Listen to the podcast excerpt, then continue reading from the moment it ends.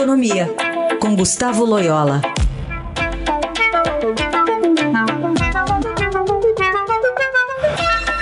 Tudo bem, Loyola? Bom dia. Bom dia.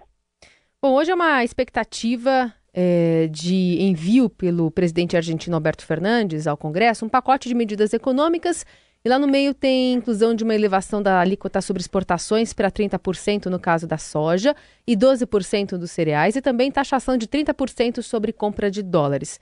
Como é que esse pacote afeta aqui nós outros, os hermanos, né, em relação a essa, essa, essas parcerias comerciais que são importantes também ainda para o Brasil? É, a tendência de afetar o Brasil é, é, pequena, né? Basicamente vai afetar as exportações da própria Argentina, né?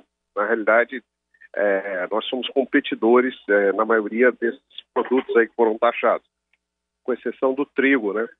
Que nós somos importadores e pode ter algum aumento de preço no Brasil, embora existam outras outras fontes de, de, de fornecimento. É né? porque mais de 80% de todo o trigo aqui do Brasil vem da Argentina, né? Exatamente. Então pode haver um encarecimento e, enfim, da, do trigo e dos derivados no Brasil. É, é, dependendo aí, evidentemente, do efeito disso sobre o preço final que vai ser cobrado pelos exportadores argentinos, né? E da capacidade do Brasil de procurar outras alternativas aí no curto prazo.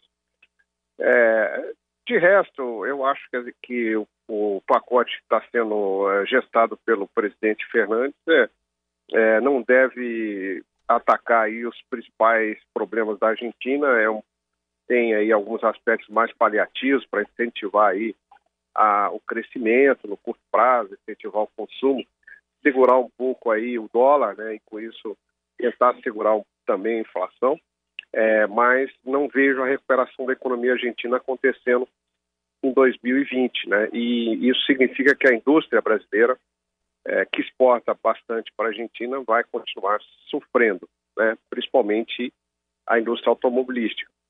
É, a Argentina é um, um, dos maiores, o terceiro maior parceiro comercial do Brasil, então, evidentemente, uma, um má desempenho da economia argentina reflete diretamente sobre é, as exportações brasileiras para aquele país. Né?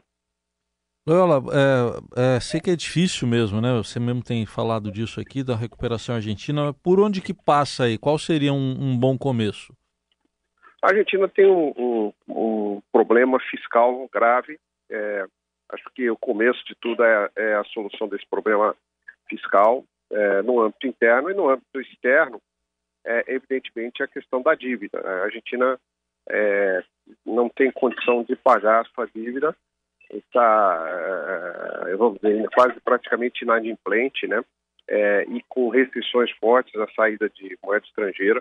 Então é preciso é, é, renegociar a sua dívida ou, ou pelo menos refinanciá-la uh, de alguma maneira.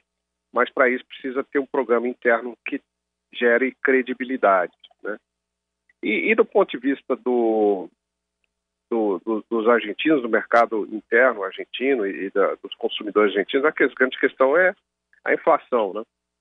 E a inflação precisa realmente ser atacada de uma maneira bem mais forte do que foi é, durante o governo é, do Maurício Macri. Né? O, a, o Macri acabou se perdendo pelo seu, é, pela sua abordagem muito gradualista aí desses problemas que acabou gerando uma perda de popularidade muito forte, né, resultando aí na sua não reeleição. Então, é, o novo presidente tem que, de fato, atacar a questão da inflação, mas é, é, para fazer isso ele precisa é, resolver esse problema da, da, da, do setor externo, né, do equilíbrio externo, balanço de pagamentos, e também a questão fiscal.